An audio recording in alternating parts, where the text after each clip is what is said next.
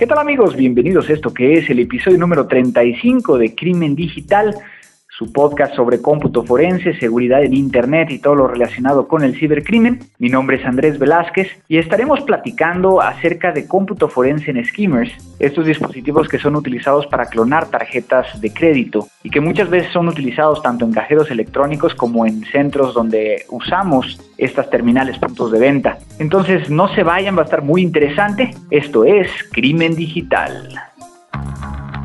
Todos los días, millones de seres humanos nos conectamos a un sistema de información. Vivimos una realidad virtual donde convivimos, crecemos y maduramos. Enviamos y recibimos datos a través de una red donde nadie se conoce. Solo vemos imágenes y reflejos, no juzgamos, solo intercambiamos. Es mejor estar informado. No hay pretextos. Crimen Digital, el podcast conducido por Andrés Velázquez con todo lo relacionado al cómputo forense, seguridad en Internet y las últimas tendencias nacionales y mundiales del cibercrimen.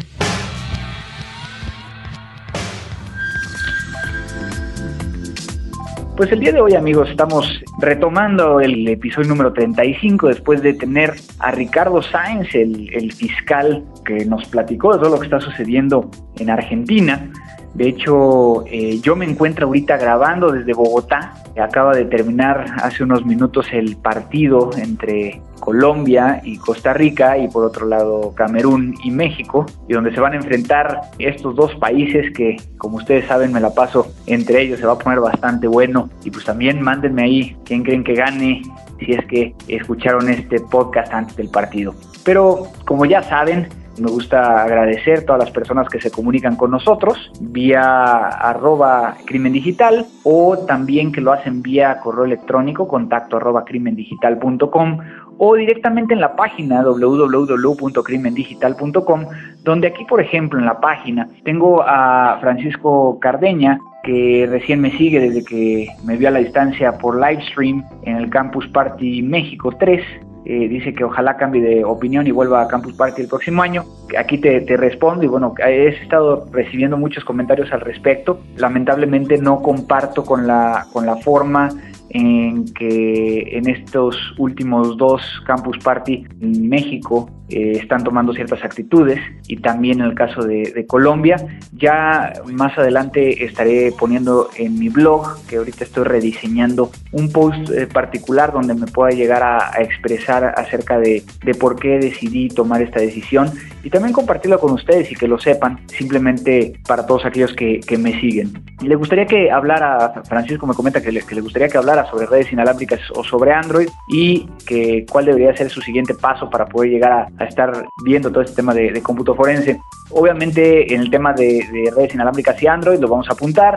¿Y cuál debería ser el siguiente paso? Bueno, aquí, como lo hemos platicado en otros podcasts, te recomiendo de que escuches el de Rob Lee, que puedes llegar a encontrar aquí en, la página de Crimen Digital o directamente en iTunes. Y de alguna manera es muy difícil cuando me hacen esa pregunta, y, y lo he externado varias veces, de que no hay un patrón exacto, ¿no? Muchas veces lo que hay que hacer es el autoestudio, el poder llegar a buscar en Internet algunas cosas y después poder llegar a demostrar que pueden llegar a, tener esos conocimientos para que se puedan llegar a interesar. Mucha gente a partir de lo del Campus Party me ha estado solicitando que si se pueden hacer prácticas en, la empresa, que si pueden hacer diferentes cosas. Lamentablemente muchas veces por confidencialidad no podemos llegar a hacer las prácticas. Imagínense el tipo de casos que, que manejamos y que muchas veces eh, el tema de un practicante pues se convierte en, en, un riesgo que muchas veces podemos llegar a tener, ¿no? Y no porque vayan a hacer algo malo, sino también por cómo se maneja la comportamentalización de la información dentro de la organización. Eh, por acá Jaime Juárez, que agradezco cada uno de los podcasts eh, que sacamos, pone su, comentario, que excelente el episodio 34, como siempre, felicidades por la conferencia en el Campus Party, muy ilustrativa, amena, y lo que la siguió por streaming, muchas gracias Jaime. Eh, por acá muy interesante, muy ilustrativo el, el, podcast 34, que es muy bueno saber cómo se mueve todo el tema de la informática forense y legislación relacionada en nuestra América Latina, y por favor no se me olvide de llenar de felicidad informática con otro podcast técnico. Por eso hicimos el día de hoy este que van a ver que está súper técnico, súper interesante. Y bueno, eh, nos felicita Jerko al respecto. Y también por aquí Almost Dead dice, como siempre, buenísimo, excelente lo del Campus Party, que me siguió por, por streaming y que alegra, que se alegra de que Frecuencia Cero haya corregido los comentarios. Sí, teníamos aquí un pequeño bug que también agradezco a Frecuencia Cero que lo haya solucionado y efectivamente aquí comenta Olmos Dead que buena por los webmasters igualmente por nuestro crimen digital. Así es, el crimen digital que no es nada más el que yo lo haga, sino que ustedes que me ayuden a escucharlo, porque si no hay nadie que lo escuche, pues va a ser muy difícil.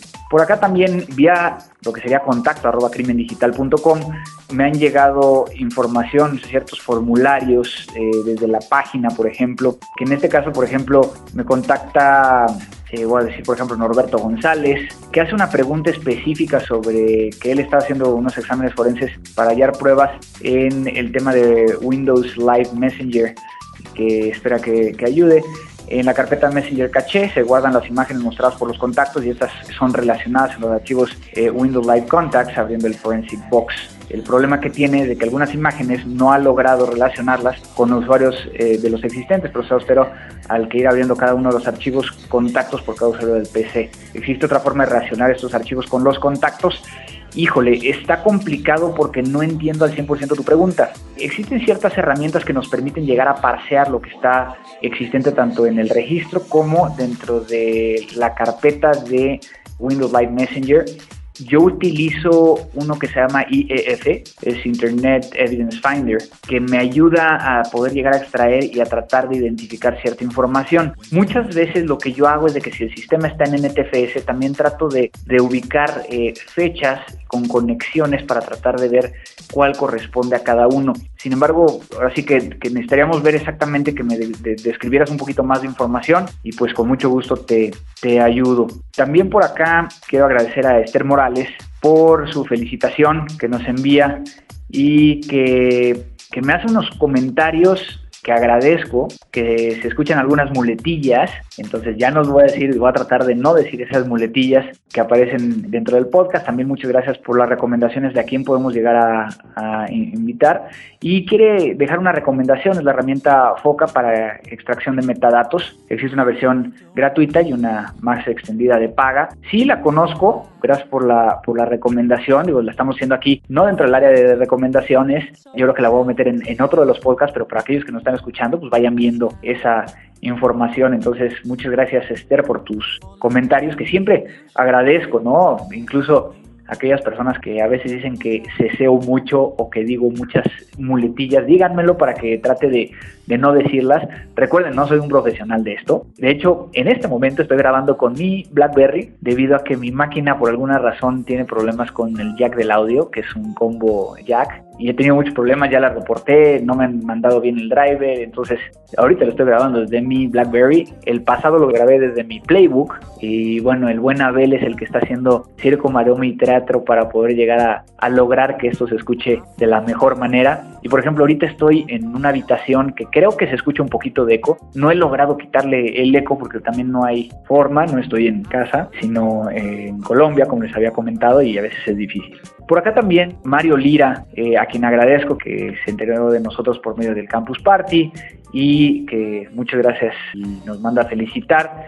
Y me manda aquí un, comentario en particular que estaré respondiéndote vía correo electrónico directamente debido a, lo que me comentas un poquito más personal. También por acá eh, José Antonio Rangel Méndez que me hace una pregunta muy interesante. Hace tiempo que sigue el podcast y le surge una pregunta que si es posible establecer una configuración segura para Windows y cuál sería, cómo hacerla. Yo lo que te recomendaría es de que buscaras aquellos documentos que fueron publicados por el NIST, NIST, es Nectar India Sierra Tango, y es el NIST es un, centro de estándares nacionales de Estados Unidos y ahí tienen unos documentos eh, particularmente hablando de hardening de sistemas operativos, es decir, qué tienes que hacer dentro de tu sistema operativo para evitar contaminaciones, para evitar eh, conexiones.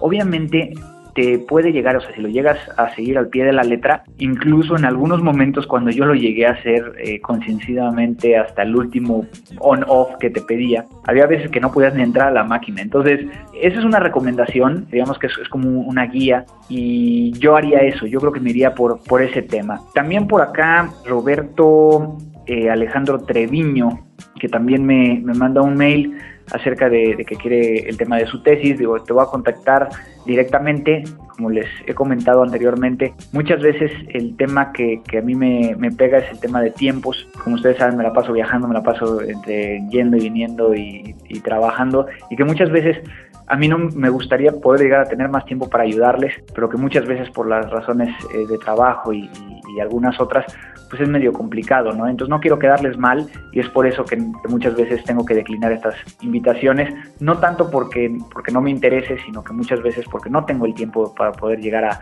apoyarlos como se debe, ¿no? Entonces, ese es el tema del el correo electrónico. Finalmente, déjenme revisar aquí en Twitter quién nos ha escrito últimamente que en este caso Raúl Sankar, le gusta mucho el, podcast, eh, Rafael Infotech, que nos manda también aquí felicitaciones, Nightmare DC, Foyd, Olax Pistón, eh, Nikki69ES. E Digo, agradecer a todo el mundo que nos está mandando, IT Pro Puebla, Moya Victorino, Iván García con números, sería uno, van 6 Arcía. También por acá Explode eh, TX, Linux UTS, quien más, Riverola, Rubén Darío GR, Anastasio Lara, Digo, realmente en el, en el Twitter es donde más gente nos ha escrito. Y bueno, también agradecerles porque cada vez tenemos más followers y que de alguna manera nos sirve para poder llegar a seguir pasando la voz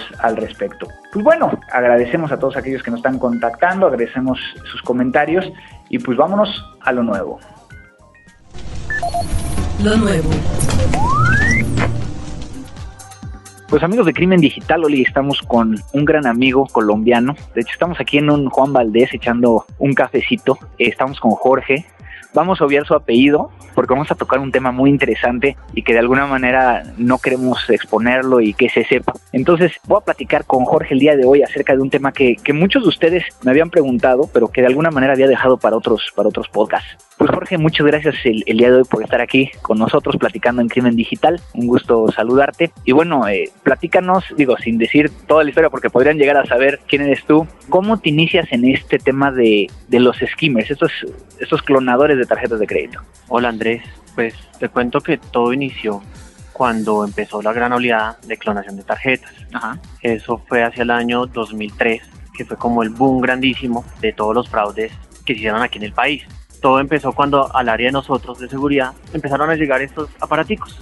Iban las personas de seguridad, iban a hacerle mantenimiento a los cajeros automáticos, a los ATM, y ahí encontraban estos dispositivos pegados. Pero, Ellos pero por ejemplo, para que todo el mundo que nos está escuchando pueda llegar a saber, ¿qué es un skimmer y por qué se llama skimmer? Yo creo que hay que empezar con eso, ¿no? Con lo principal. Sí, porque yo siempre he dicho que estos aparaticos son mal vistos casi que las personas o las empresas que los crearon los crearon para otros fines totalmente diferentes. Pero ¿qué fue? Dieron herramientas. Es como decir el cuchillo de cocina.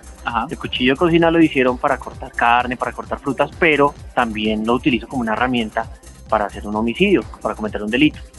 Entonces, estos skimmers simplemente son lectoras de banda magnética, así se conoce en el mercado. El nombre de skimmer ya fue como el apodo o el sobrenombre que cogió en el mercado negro para poder utilizar y hacer la clonación de las tarjetas. Ok. Y bueno, en este caso, por ejemplo, ya nos platicaste ahorita de cerca de más o menos cómo, cómo empezaste. Y yo me imagino que, que la primera vez que te llevaron un bichito de estos y te lo pusieron enfrente y te dijeron, a ver, saque toda la información que hay ahí, ¿cómo fue esa experiencia? O sea, ¿cómo lo recibiste y dónde buscaste información? Porque no es algo tampoco que puedas llegar a buscar en Google, ¿no? No, sí, primero no era común. Y segundo, la gente extrañaba porque lo que en esa época era el boom eran las trampas de, tarjetas en la lectora. Las lectoras eran mecánicas. Entonces, por lo general, le colocaban un dumper o un bobo donde él llegaba y a través de un cauchito capturaba la tarjeta y no la devolvía. Entonces, lo que sucedía es de que yo llegaba a un cajero electrónico, metía mi tarjeta y se quedaba atrapada. Y entonces, lo que es el, era el clásico de que, ay, el cajero se comió mi tarjeta. Y entonces, ahí a, partir de eso, ¿cómo cambia esto? El skimmer, bueno, ya lo, lo, hemos ahorita identificado, es el, el que va a copiar la banda magnética y que hemos visto que ha cambiado a través del tiempo. Pero me estabas platicando acerca de esa primera vez. Te llegó este coso y ¿qué hiciste? Ahí fue la primera sorpresa porque me di cuenta que evolucionó el crimen. Entonces ya era de simplemente algo mecánico, que era un caucho o era un clip, y ya pasó a ser algo electrónico. Entonces lo primero que hubo que hacer fue toda esa ingeniería en inversa para venga por el aparato, venga como identificar qué elementos tiene internamente, entonces el microchip, las memories, para saber cómo interactuaban internamente, para qué era lo que capturaban. De ahí viene una, una siguiente pregunta. ¿Qué componentes tecnológicos tiene un skimmer? O sea, al final de cuentas es un dispositivo que puede tener desde el tamaño de, de, una moneda hasta puede llegar a ser del tamaño de una lectora normal, ¿no? Sí. Pero ¿qué, qué elementos? Así del tamaño de un laptop. Puede ser, pero bueno, aunado a un laptop, ¿no? Sí, al lado de un laptop. Puede llegar a ser ese tamaño. ¿Y entonces qué tiene ahí adentro? Eso, eso es muy básico. Tiene un microcontrolador, porque no necesita más, sino un microcontrolador, una memoria ROM, que es donde va a almacenar los datos físicos, una memoria RAM y una batería de backup o de reserva. ¿sí? Ellos funcionan con pilas recargables, algunos funcionan hasta con pilas AA y lo que hace es paso la tarjeta, guardo la información y la almaceno en memoria ROM. O sea que los componentes son muy sencillos. Ah, y también tiene pues su puerto de salida. En muchos casos puede ser un puerto serial común, un RC232 o en otros casos ya cuando evolucionaron pasaron a ser USB. Pero por ejemplo, ahí, ahí yo tengo muchas dudas y, creo que alguna vez lo platicamos, pero no, no a tal detalle. Tienes este dispositivo que lo que obtiene es una cadena de caracteres que se encuentran dentro de una banda magnética. Normalmente ahí lo que encuentras es el número de tarjeta, los datos del, o sea, en este caso sería el nombre del, del cuentaviente o, o esa información no llega a tal. ¿Qué es lo que encontramos dentro de la banda? No, él tiene tres niveles. El primero, que es el que es a nivel informativo, que es como el número del producto, llámese número de cuenta, llámese número de tarjeta, llámese el número de la tarjeta de crédito, el identificador el único, identificador único y ese es a nivel informativo. Luego está la otra parte, que es ya la que utilizan los bancos como identificador de la tarjeta, que es el identificador único, que ya va el número del, del plástico o el número de identificación más otros componentes de control que tiene. Y el tercero, que es el que no se utiliza. A estos niveles se llaman los CBB. Entonces está el CBB1, CBB2 o CBB3. Ellos, eh, los bancos o las entidades financieras manejan CBB1 o CBB2 o ambos. Entonces, ¿en qué caso se manejan ambos? Por ejemplo, en los de tarjeta de crédito. Cuando yo paso y deslizo el plástico por un datáfono, él lee el CBB1 y muestra la información, por ejemplo, el nombre, que está realzado eso también se encuentra en la banda magnética, solamente el nombre. Entonces, que pueda haber identificación de claves o pueda haber identificación de eso, no. O sea, ahí, ahí, por ejemplo, es muy sonado que en los años 90, por ejemplo, American Express cometió un error de poner el código de verificación que iba impreso en el plástico adentro de la banda magnética. Eso no debe de ser así, o sea, debes de tener realmente ese código de verificación no está dentro de la banda magnética, por lo tanto, ese es un elemento extra de validación, ¿no? Sí, correcto. Ese elemento justamente se puso ahí detrás del plástico impreso y donde se almacena en la aplicación que hace la autorización, más no está en la banda magnética. Ok, entonces por eso es de que hay un, un intermediario que conecta con los bancos, que en el momento en que nosotros pasamos la tarjeta, verifica ese valor junto con la segunda y tercera CBBs que tiene dentro de la banda para poder llegar a, a, vincular. ¿Esta información está en modo texto dentro de los skimmers? Sí, esa información está en modo texto. Eso, esa información está grabada en ASCII y lo que hace el skimmer es transformarla en modo texto. Entonces cuando uno captura un elemento de esto y extrae la información, baja en un archivo texto plano, donde tú puedes ver con tal precisión el número de la tarjeta. Entonces, de alguna manera, cuando yo paso la tarjeta, el lector lo que hace es obtener la información, pasárselo al microcontrolador, que es el que lo interpreta para guardarlo en la ROM, ¿no? Por ahí eh, me ha tocado ver diferentes presentaciones e incluso algunos skimmers que tienen botones. Y yo creo, seguramente yo creo que te han tocado esos botones que, que, para borrar información, para poder llegar a, a destruir la información que estaba en, eh, dentro de ellos. ¿Te ha tocado alguno de esos? No, no me ha tocado ninguno. Por lo general, casi siempre que los cogían, ya sea entes judiciales, ya sea la persona del aseo, ya sea la persona de seguridad, los ven y los arrancan. O sea, ellos no tienen ni precaución de llevárselos con cautela, ni tienen cadena de custodia porque en esa época no estaba el nuevo código penal. Entonces llegaban destruidos o sea, desarmados, pero siempre que llegaban desarmados yo les decía no hay problema porque los aparaticos mantenían su integridad.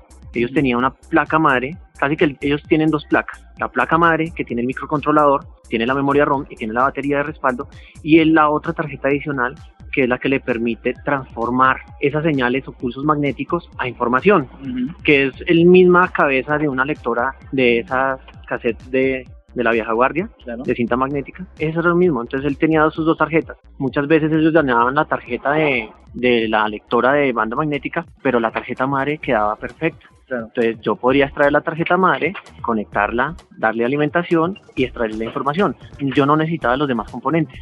Y entonces, ¿qué tan fácil es sacar la información a partir de un skimmer? Digo, yo supongo que si está tu eh, elemento de, para, de salida, pues es un poquito más sencillo, ¿no? Pero si está dañado, muchas veces está dañado, pero uno ya empieza a identificar los modelos. Entonces eso es total la evolución. El primer modelo que apareció era grande, no recuerdo la serie, sé que era MCR, porque solo un fabricante los hace a nivel de allá americano. Estos elementos son americanos. Y nació con el RC232, ¿sí? Cuando ellos los transforman para poderlos pegar al cajero, los desarman totalmente. Y ellos ya saben qué placas son las que necesitan. Entonces la adaptan a la carcasa que simula la, tarjeta lectora de un cajero.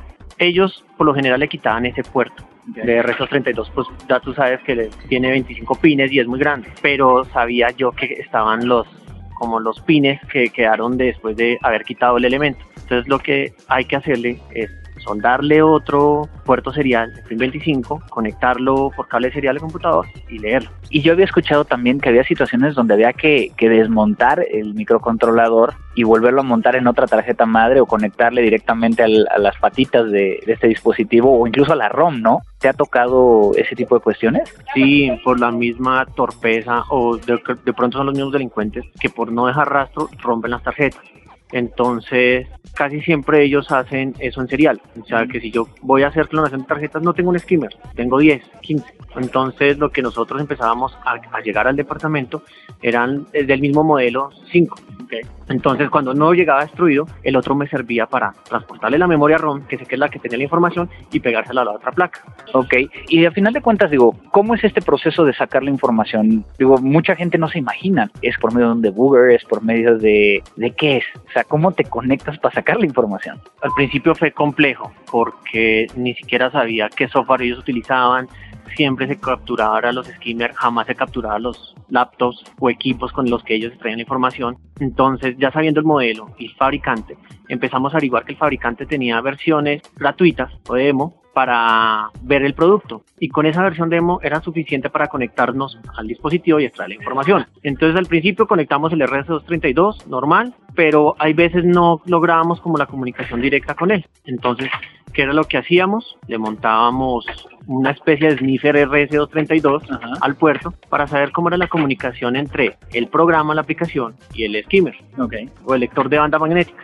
Y por ejemplo, digo, recuerdo, y ahorita estaba yo, ahorita que estabas platicando, una de las veces que nos conocimos, me mostraste y estuvimos viendo uno de estos dispositivos tablets que colocaban arriba de un cajero electrónico. ¿Te acuerdas de esa, de esa ocasión? Un Windows 3.11, todavía me acuerdo claramente que tenía un programa hecho en Visual Basic que al darle doble clic mostraba todos los iconos. Bueno, primero mostraba un menú donde venían los, los diferentes bancos, ¿no? Y después, bueno, ahí en esos temas, pues obviamente el skimmer realmente no tiene un almacenamiento, sino que lo almacena directamente en el dispositivo, ¿no? ahí era la diferencia, porque casi que ese no tenía skimmer. Lo que tenía era un lector de banda magnética, o sea, él no ni siquiera almacenaba la información. Él lo que necesitaba era interpretar la información que leía a nivel de pulsos magnéticos y transformarla en datos. Pero él ya asociaba por dentro la aplicación de visual bien hecha asociaba la clave que le marcaba el cliente porque era las primeras tablets táctiles que salieron y la asociaba a la banda magnética. Entonces ya queda muy, fácil el programa porque ya tenía asociada banda magnética y, el pin. Entonces, ¿cómo ha evolucionado todo esto? ¿De dónde venimos y a dónde vamos? Bueno, entonces de RC232 y empezar a, a, ver cómo se comunicaba, que era la parte más sencillita, empezaron a evolucionar y les pusieron a poner clave. Okay. Entonces ya era una clave de cuatro dígitos. Entonces, si no, no podía sacar la información. Claro, si no, no se podía sacar la información. ¿Qué fue lo que pasó? Entonces ya como teníamos ese sniffer serial, ya sabía cuáles eran los protocolos de comunicación entre la aplicación y el skimmer, pues empecé yo a desarrollar también aplicaciones para hacer fuerza bruta. Okay. El paso más sencillito, empiece un contador en 000 y termine en 9999. Y ahí, y ahí lo dejaba. Y ahí lo dejaba, el proceso podría demorar 3 horas, 6 horas, 9 horas, todo dependiendo en qué posición se encontraba la clave. Claro pero ya se lograba leer. Luego la evolución saltó a los USB. Ajá. Ya en USB fue más complicado porque es un cable especial, que es un mini USB, que no es el común que uno ve en las cámaras y eso, sino es un cable especial que ese sí tocó pedírselo al fabricante. De plano, no, no había manera de que tú No, pudieras llegar a... Intentamos construir el cable porque yo los demás los construía, pero en esta ocasión sí no pude construirlo. Intenté coger cables mini USB y adaptarlos a la misma forma del, del plug, pero no, no me funcionaron. Entonces la, la más sencilla fue contactar al proveedor, decirle que yo tenía una empresa en las cuales yo tenía una lectora de banda magnética para controlar la entrada y salida de los funcionarios y que se me había perdido el cable. Entonces ellos me vendieron un cable para mí. Obviamente, de alguna manera, tú eres un, un examinador forense de skimmers. O sea, tu experiencia y tu vida te ha llevado a, a, eso. Y bueno, lo hemos platicado en otras ocasiones cuando he estado por acá en, en Colombia, de no, no echándonos un café como hoy, pero ha sido con cervezas y demás. Pero de alguna manera, ¿a qué le atribuyes el éxito que tuviste para llegar a donde estás ahorita en el tema de los skimmers? Porque mucha gente te, yo creo que te pasa igual que, que a mí, de que la gente dice es que yo quiero aprender, pero no hay información allá afuera. Entonces, no, no hay. ¿qué, le, ¿qué le recomendarías a todas estas personas que nos están escuchando y que de alguna manera quieren iniciarse, digo, ya sea en cómputo forense y en este caso en el tema de los skimmers? Lo más complicado para el tema de cómputo forense skimmer es la materia prima. Casi que esto es suerte de estar en el lugar preciso a la hora precisa. Porque si a mí no me hubieran llegado estos elementos y me los hubieran entregado, es que ni siquiera eran elementos probatorios, me los decían y me los entregaban y decían, mire a ver qué hay. Uh -huh. Entonces pasó meses, pasó años de cójalo, investigue, revise y me llegaban varios modelos. Entonces como el acceso a esos dispositivos fue el, el secreto del éxito. Muchas entidades financieras que yo conozco aquí en el país lo que hacían era guardarlos en un cajón pero no les daba nada de investigación. Entonces eso fue el boom de que justamente una persona le dio por investigar. Entonces cuando habían allanamientos, cuando habían capturas, pues ya me llamaban a mí porque yo tenía el conocimiento. Entonces, de alguna manera estamos hablando de, todo esto que te ha estado pasando, de todas estas investigaciones. Hace rato también platicábamos, digo, antes de, de, hacer la grabación, del tema de la ley, ¿no? ¿Qué está pasando? ¿Realmente son elementos probatorios, un skimmer? ¿Es el evento probatorio lo que está dentro del skimmer? ¿Qué es lo que está pasando con esa información? Antes no se tomaba tan en serio el tema de los skimmers para qué le sirvió a las entidades financieras para saber qué información estaba comprometida. Entonces las entidades y las mismas redes, ya sea Mastercard o Visa, nos solicitaban era, mire, léame qué información hay para yo saber a qué entidades financieras les lograron capturar la banda y yo logro hacer cambios de bienes, cambios del número del producto y hasta ahí llegaba, no era elemento probatorio. Cuando ya llegó el nuevo Código Penal, empezó ya estos elementos a meterse dentro de la cadena de custodia. Ya al hacerse eso, entonces el fiscal ya lo tenía como elemento para el caso, para judicializar. Entonces, cuando yo he presentado los casos ante el juez, yo digo que este elemento sirve para capturar la información y posteriormente aplicarla a otro dispositivo para hacer una falsificación de documento. Uh -huh. Y se judicializan bajo ese orden, falsificación de documentos. Ya cuando haga la falsificación del documento y haga la aplicación del retiro de dineros, ya les colocan otros delitos como es el concierto para delinquir o... Sí, creo que es el, el principal elemento. Ha estado muy interesante todo, toda esta plática y, y de alguna manera creo que abres los ojos para muchos de los que están escuchando del tema de, de estos cajeros, ¿no? Pero yo creo que no nos podemos ir sin, sin que nos ayudes a, a, darnos algunos tips cuando, porque creo que muchos de nosotros tenemos tarjetas o vamos a tener alguna y o conocemos a alguien que tiene, ¿no? ¿Cómo hacer uso de estas tarjetas desde el punto de vista de seguridad, ¿no? Porque muchas veces la gente pregunta de, oye, ¿cómo protejo mi Facebook y cómo protejo? Mm. Pero también una tarjeta de crédito tiene información personal, ¿no? ¿Cuáles serían los tips que desde tu perspectiva, con lo que tú conoces de los skimmers y lo que está sucediendo, les dirías a todos los compañeros aquí de Crimen Digital? Pues es que ya la tendencia la están dando y yo creo que ya el, el mismo mercado está diciendo chip, uh -huh. porque ya banda magnética es muy común, uno la encuentra en hoteles, la encuentra en parqueaderos, entonces la forma de proteger, como dicen lo normal, es no descuide su tarjeta. Casi que en todo restaurante, en todo lugar, ya a ti te pasan el datáfono y te dicen a ti mismo, te dicen la tarjeta, nunca la sueltes. Esa es como la recomendación general porque proteger o cifrar los datos de la, de la banda es, no es posible. Pero por ejemplo, cuando vamos a un cajero, ¿qué tenemos que tener cuidado? Donde introducen revisar bien que no haya nada superficial pegado. Muchas veces ellos casi que enmascaran toda la cara del cajero o del ATM para que no se vea la lectora. Pero entonces cojan la lectora, muévanla y igual de eso depende de los modelos de cajero. Los cajeros ya que se ven nuevos, que se ven últimos, ellos ya tienen bastantes protecciones y alarmas para que no le permitan el copiado. Entonces ya casi que el crimen se está saltando a otras opciones. Desde tu perspectiva, ¿los cajeros electrónicos tienen que tener la puerta abierta o cerrada? De mi perspectiva, cerrada. Casi es para protección del cliente, no ni siquiera la información. Y por ejemplo, para abrir esa puerta, ¿utilizar la misma tarjeta o cómo? Porque ahí es donde también están poniendo skimmers, ¿no? No, es que eso cuando fue para el año 2005, ellos tenían la protección de que se creía como si fuera, no sé, un centro de cómputo, un centro de datos.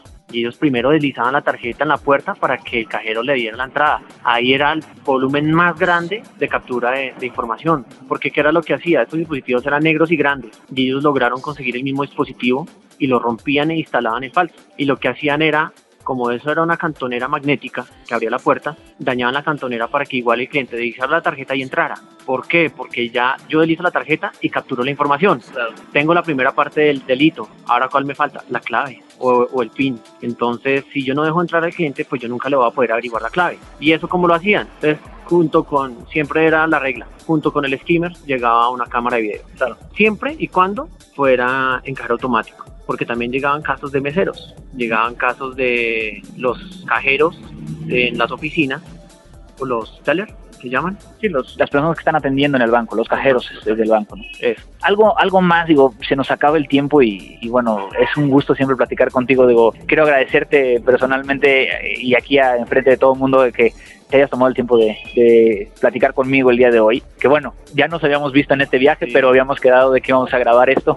Supuestamente en un lugar donde no iba a hacer mucho ruido, sin embargo ha pasado motocicletas y demás. ¿Algo más que quieras agregar, Jorge? ¿Algo que quieras compartir con, con los chavos, con los chinos que están allá afuera y que les, les late mucho este tema de delitos informáticos? Sí, primero que información de esto no hay, no hay tanta ¿sí? Por la misma evolución o por lo mismo que ha estado guardado, no hay información de cómo yo le puedo hacer cómputo forense a un skimmer. No se ha documentado. Casi que la información que yo trabajaba a nivel era casi propia para por cosas de seguridad. Lo otro es que la cadena es muy sencilla. Yo necesito un skimmer para capturar la información y necesito otro para o un grabador para para grabarla las tarjetas en blanco. Uh -huh. Entonces, casi que yo voy a si quiero armar toda la escena o si quiero armar cuál es todo el concierto para Kit, tengo que conseguirme todos los elementos. Desde el skimmer chiquitico, tipo moneda, que captura la información, hasta el computador que descarga la información y hasta la otra lectora, que es la que me graba.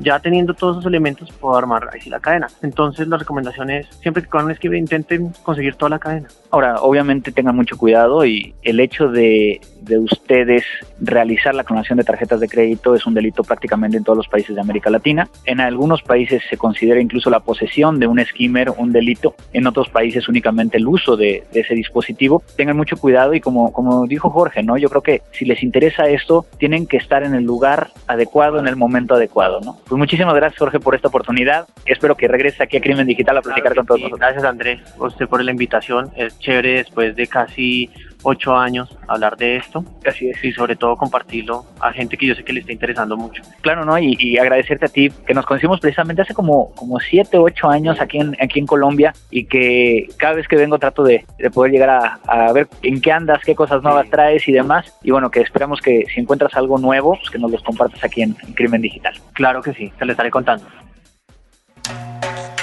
Música.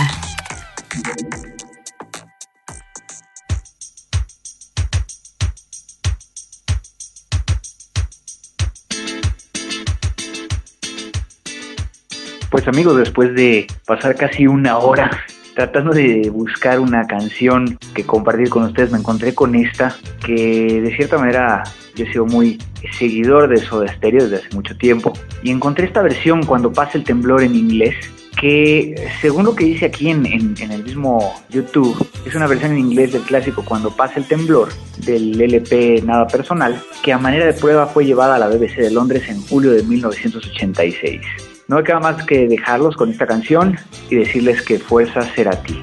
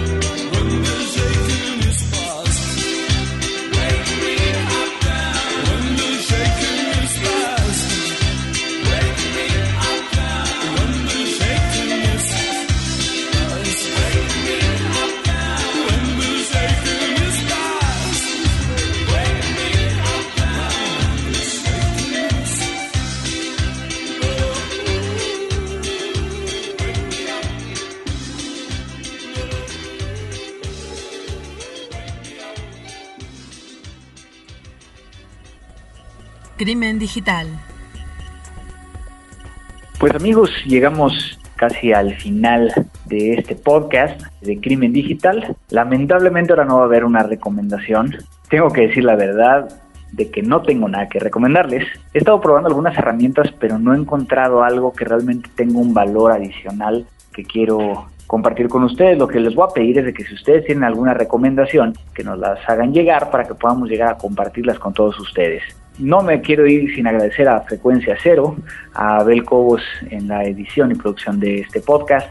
Y recordarles que nos pueden llegar a contactar vía arroba crimen digital, contacto arroba crimendigital.com, en la página www.crimendigital.com o vía iTunes, donde pueden llegar a suscribirse y bajar este podcast y también poner sus comentarios dentro del mismo iTunes. Ya es tarde, después de tanto show para armarlo, lo voy a subir rápidamente para que Abel pueda recibirlo y que me pueda ayudar con la edición. Y pues no me queda más que agradecerles de que nos estén escuchando en esta ocasión directamente desde Bogotá. Esperemos que México gane en el próximo partido el sábado contra Colombia y pasa a la siguiente ronda.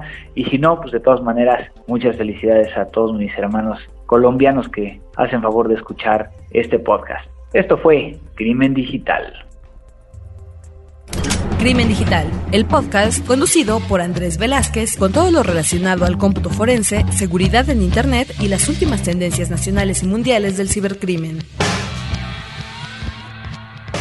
Frecuencia Cero, Digital Media Network www.frecuenciacero.mx. Pioneros del podcast en México.